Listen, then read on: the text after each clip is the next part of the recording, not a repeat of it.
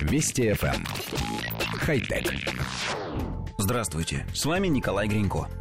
Минг Чик Во, аналитик, на протяжении нескольких лет публиковавший верные прогнозы относительно готовящихся моделей техники Apple, сообщил, что компания запустит производство очков дополненной реальности уже в конце этого года. Презентация устройства запланирована на второй квартал 2020 года. Даже если бы утечка от Кво была единственной, этой информации стоило бы поверить. Но недавно появились дополнительные сведения. Упоминание гарнитуры дополненной реальности от Apple нашли в программном коде iOS 13. Предполагается, что очки будут сопрягаться с айфоном и транслировать с него часть информации. Судя по всему, очки от Apple действительно появятся. Вообще, компанию Тима Кука принято обвинять в том, что она давно не изобретает собственных технологий, а всего лишь берет то, что существует у других. Однако нельзя отрицать, что все эти находки Apple доводит до ума и превращает в действительно впечатляющие гаджеты.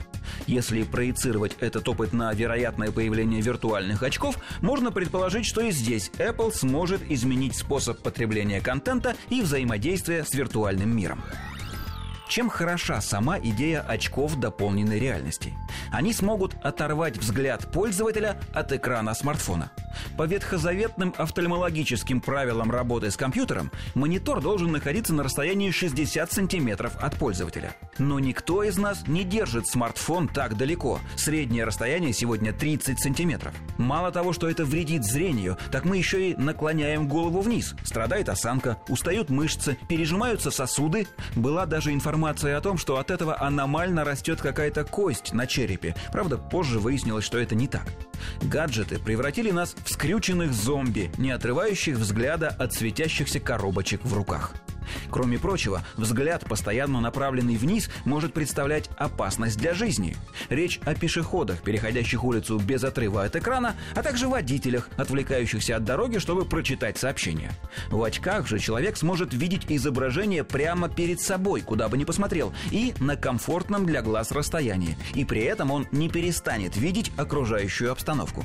Читать книгу, листать соцсети, играть в игры, смотреть фильмы можно будет в удобной позе, не нанося собственному организму вреда и не теряя связи с реальным миром.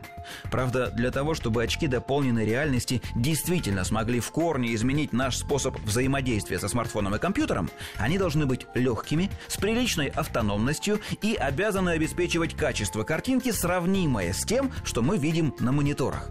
Наверняка у Apple не получится воплотить все это в первом поколении устройства. Не получится и во втором, но, может быть, удастся к пятому? Хотя... Вести FM. Хай-тек.